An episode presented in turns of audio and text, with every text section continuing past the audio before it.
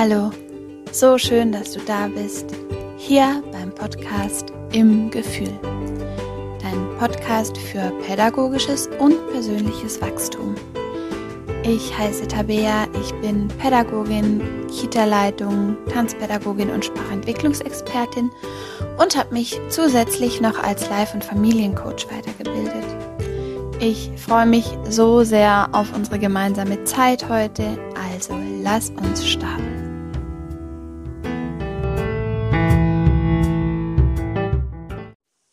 Hi, so schön, dass du da bist. Heute teile ich gerne ein Thema mit dir, das mich eigentlich in meinem Beruf als, als Pädagogin schon voll lang begleitet. Ich aber durch meine Weiterbildung zum Familiencoach das nochmal so schwarz auf weiß hatte und das hat mir irgendwie so gut getan, sich das nochmal vor Augen zu führen, dass ich das voll gern jetzt heute mit dir teilen würde. Und zwar, ab wann kann ein Kind die Perspektive eines anderen einnehmen? Ähm, Gerade im Kindergarten haben wir tagtäglich so viele Momente, wo wir teilweise oder auch in Familien, wo wir einfordern, dass Kinder sich in andere einfühlen. Manchmal äh, vielleicht auch äh, mit Nachdruck und mit Zwang. Alles schon erlebt. Äh, sag jetzt Entschuldigung oder wir machen das jetzt erst, wenn du dich entschuldigt hast. Ähm, die Frage ist, was kann ein Kind leisten?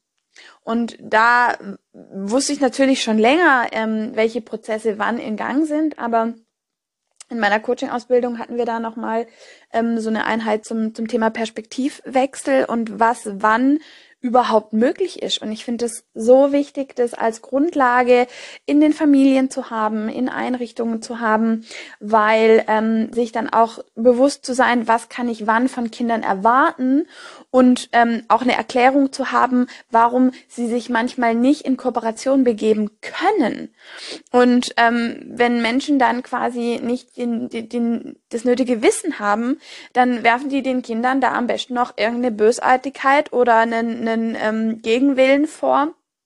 Und dann ist man natürlich auf einer Schiene, die macht's natürlich sowohl für Kind als auch für Erwachsene total beschämend und, und traurig und unangenehm. Und drum ähm, möchte ich heute zwar eine relativ kleine Folge machen, aber mit dir einmal kurz reinhüpfen, wann ist entwicklungsmäßig für Kinder ein Perspektivwechsel möglich, weil wir brauchen diese Fähigkeit ja doch relativ oft in unserem Leben. Also, ich wünsche dir viel Spaß. Ich hoffe, dass es vielleicht noch mal so ein bisschen was in dir wach ähm, rüttelt, äh, das vielleicht an Wissen geschlafen hat und dass du es dann gut in deinen Alltag mitnehmen kannst. Viel Spaß. Ja, für mich steht jetzt heute so die Frage, was können Kinder also in welchem Alter irgendwie im Mittelpunkt und das soll einfach so eine ganz kompakte Folge sein, auf die ich vielleicht nochmal aufbaue, weil ich glaube, mm, Mitgefühl für andere Menschen wird die wertvollste Ressource und Kompetenz unserer neuen Zeit sein. Und ich wünsche mir persönlich so sehr, dass wir Kinder begleiten dürfen ähm, zu mehr Mitgefühl zu anderen Menschen, aber auch ganz viel Sanftheit zu sich selber und ähm, um die Kinder darin begleiten zu können, sich dahin entwickeln zu dürfen, braucht aber quasi Erwachsene, die, die wissen, in welchem Rahmen ist was angebracht und wann kann ich auch welche, welchen Samen setzen. Weil das ist irgendwie wie wenn du äh, quasi im Winter ähm, dann vielleicht deine Karotten setzt und die verfrieren, weil es die völlig falsche Jahreszeit ist. Drum finde ich, im Garten ist es völlig logisch, was kann ich im Frühjahr, was kann ich im Spät, Frühjahr, was kann ich wann pflanzen und was braucht diese Pflanze, damit sie wachsen kann. Und wir würden niemals hingehen und zu dieser ähm, nicht entwickelten Karotte sagen, das machst du mit Absicht. Oder ich bleib hier jetzt so lang stehen, bis du auch im Winter wächst. Würden wir niemals machen, weil es völlig logisch ist.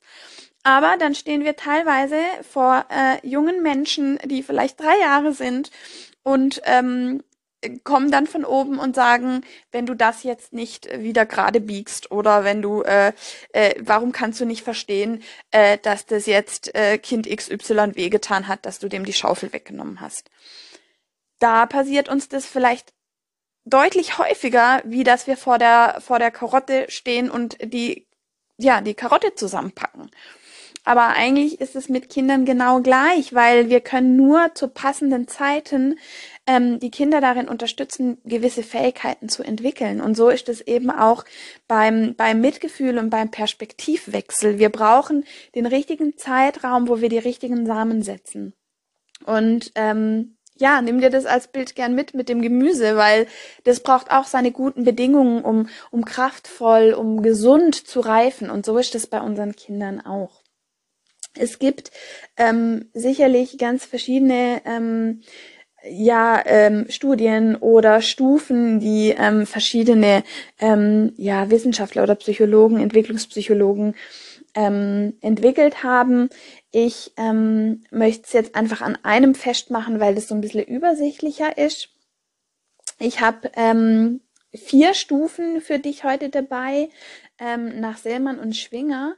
Die haben nämlich ähm, diese Stufen so ein bisschen altersgemäß eingeordnet. Und da hilft's quasi, also für mich war das wirklich nochmal so, boah, so spät setzt diese Fähigkeit des Perspektivwechsels eigentlich erst ein, weil ähm, das irgendwie so normal ist, dass wir das ziemlich früh von den Kindern einfordern und ähm, dann ziemlich oft vor den Kopf gestoßen sind, wenn das nicht zu dem Ergebnis kommt, dass wir uns da ausmalen. Und darum finde ich das eben gerade mit diesem Perspektivwechsel nochmal ähm, so hilfreich, ähm, da reinzugehen. Und darum möchte ich einfach ganz kompakt nur diese, diese ähm, vier Phasen kurz mit dir anschauen.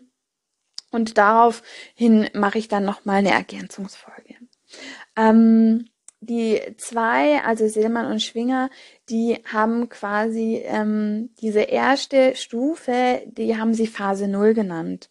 Und das ist so diese Phase der Vorschulkinder. Und die Kinder in dem Alter, also heißt eigentlich nicht älter wie sechs Jahre, ähm, die haben einfach noch ein Weltbild, das vollständig auf sie selber bezogen ist. Man, man nennt es ja auch egozentrisch, heißt, ähm, in, in, in Säugling zum Beispiel, das, das weint, wenn es ein Bedürfnis hat, zum Beispiel, oder wenn es Hunger hat. Das denkt nicht, oh, ähm, wie sehen die Ressourcen meiner Mama aus? Die sieht ganz schön erschöpft aus. Ich warte jetzt noch zwei Minuten, bis ich loslege. Heißt, wenn da etwas nicht erfüllt ist oder das Kind in Not ist oder Nähe braucht, dann ähm, wird es relativ schnell dieses Signal nach außen bringen. Und ähm, das kennen wir ja auch bei, bei jüngeren Kindern. Ähm, da ist es super schwer, dass Bedürfnisse aufgeschoben werden, weil die das einfach noch gar nicht kennen und auch noch gar nicht aushalten können. Und ähm, in diesem Alter, das wir dann ja auch viel im Kindergarten haben, ähm, ist einfach klar, dass die noch keine anderen Perspektiven einnehmen können. Und das war für mich nochmal so wichtig, das, das ganz klar zu haben. In diesem Alter ist dieses Weltbild noch ein anderes und vor allem anders wie meins. Weil ähm, Kinder haben andere Entwicklungsvoraussetzungen ähm, wie ein erwachsener, voll auf, ausgereifter Mensch. Und das dürfen wir immer wieder integrieren, dass es da einfach eine andere Begleitung braucht. Und ähm, ja, quasi, wir können diesen Perspektivwechsel vornehmen und wir dürfen da immer wieder in Kinderperspektive gehen, uns in diese Gefühlswelt von einem Dreijährigen einfühlen, weil was dann entsteht, ist quasi so ein tiefes Gefühl von Verständnis. Und das wird dir Türen zu diesen Kindern öffnen, die du davor gar nicht gesehen hast. Also, ähm, heißt wirklich Phase Null, Vorschulkinder, die sind einfach noch egozentrisch. Dann ähm, definieren die zwei einen nächsten, eine nächste Phase und das ist dann ungefähr so dieses Grundschulalter. Und da fängt es an, dass Kinder verschiedene Perspektiven akzeptieren können.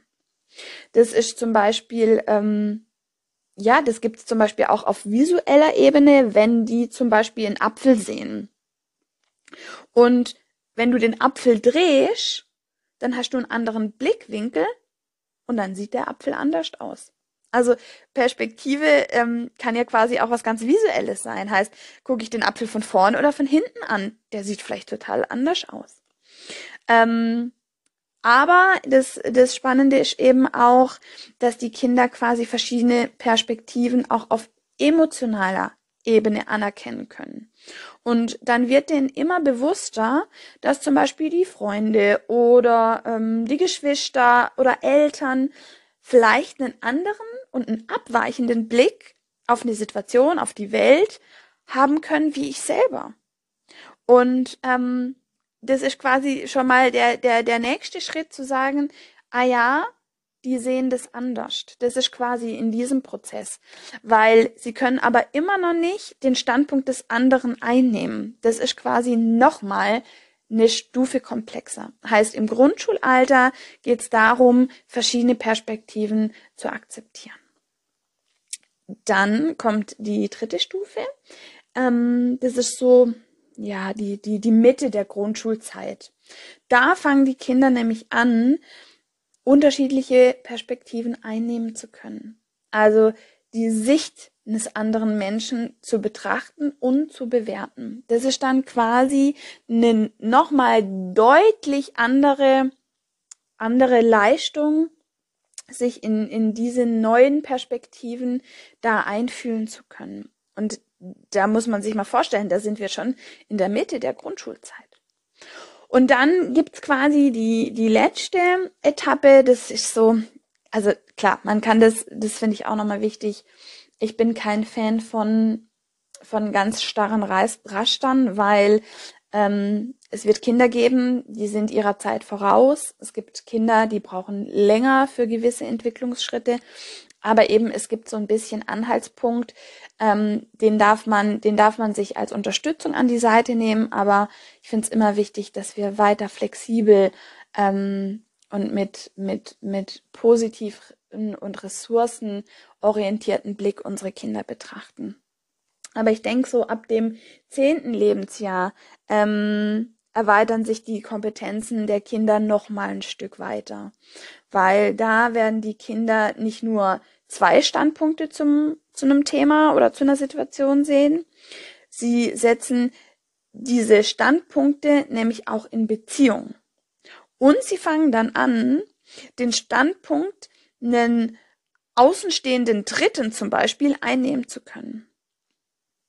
Und was hier finde ich auch total spannend ist, weil das ähm, auch noch mal ganz neue Möglichkeiten schafft, ist diese Fähigkeit, ähm, so, so eine Situation oder mh, hm, so ein Sachverhalt aus der Vogelperspektive wahrzunehmen weil das ist quasi dann nochmal so diese Metaebene, ähm, wo man dann auch total spannend sieht. Also wir haben quasi wirklich diese Phase Null, ähm, dieses ganz egozentrische, die Welt in mir und mein eigenes Weltbild hin, dann in, in der Let also in der, in der vierten Phase, das reift natürlich alles weiter mit steigendem Alter. Aber dann quasi hin, okay, ich, ich kann sogar einen außenstehenden Dritten nachvollziehen und ich habe die Möglichkeit, etwas von oben, von einer Vogelperspektive ähm, zu betrachten. Und ähm, mir war das am Anfang quasi nicht so bewusst, dass, dass dieser Prozess ähm, so vielschichtig ist und was eben auch gerade für, für die Arbeit mit jungen Kindern das für Auswirkungen hat weil ähm, man kann quasi dann einfach bei, bei Grundschülern davon ausgehen, dass, dass ihnen bewusst ist, dass es einfach mehrere und unterschiedliche Sichtweisen gibt. Und ähm, ja, im Grundschulalter sind es dann ja auch so Sachen wie, ähm, dass sie sich dann vorstellen können, dass jemand anderes vielleicht das gleiche Problem hat wie sie. Oh Mann, äh, morgen schreiben wir irgendwie Mathe und auf einmal haben fünf, sechs, sieben, acht Kinder genau das gleiche Thema wie, wie ich selber. Und daraus entsteht natürlich dann auch wieder eine wunderschöne Form der Verbundenheit. Und ähm, was, was ich beim, beim Thema Perspektivwechsel einfach nochmal so wichtig finde, ähm, oder welche Situation mir aus dem Kindergarten ähm, dann gleich irgendwie kam, war, war das Thema auch, ähm, du musst dich jetzt entschuldigen. Das hat nämlich ja auch mit einer Form des Perspektivwechsels zu tun. Heißt, ähm, wenn ähm, Kind X, Kind Y ähm, von der von der Schaukel schubst und sich das Kind verletzt und weint, dann muss dieses Kind, das geschubst hat, ja erstmal den Schmerz wahrnehmen und verstehen können, das das Gegenüber hat, weil vielleicht war das Kind gerade wütend und kann die Trauer gerade gar nicht nachvollziehen, weil in dem Kind eine völlig andere Gefühlswelt gerade herrscht. Und ähm, wie oft äh, sind es dann gerade Entschuldigungen, ähm, die wir einfordern, die ähm, dann aber durch unseren Zwang dann eher was Beschämendes hat oder ähm, was Adultistisches, das am Ende Defekt ja gar nicht dafür sorgt, dass da Mitgefühl entsteht, dass ähm, Kinder da begleitet werden.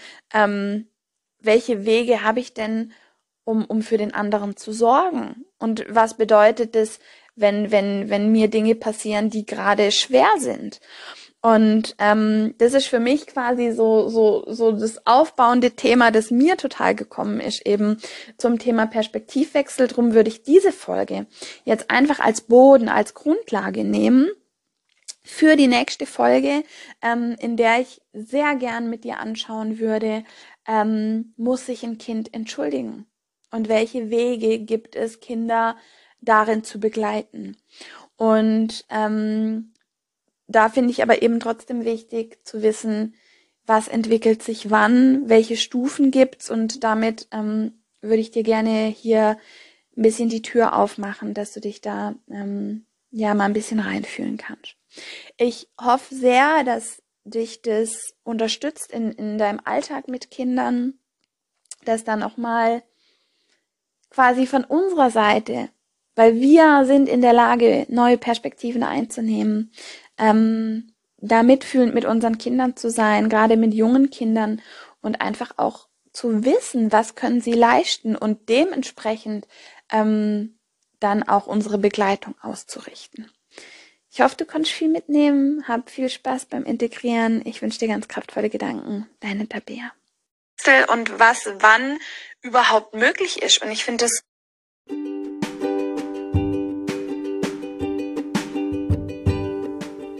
Ich hoffe, du kannst aus der Folge etwas mit in dein Leben nehmen. Ich freue mich, wenn wir uns auf Instagram zusammenfinden unter im-gefühl. Abonniere und like gern den Podcast und begleite ihn auf seinem Weg in die Welt. Ich wünsche dir ganz kraftvolle Gedanken. Bis zum nächsten Mal, deine Tabea.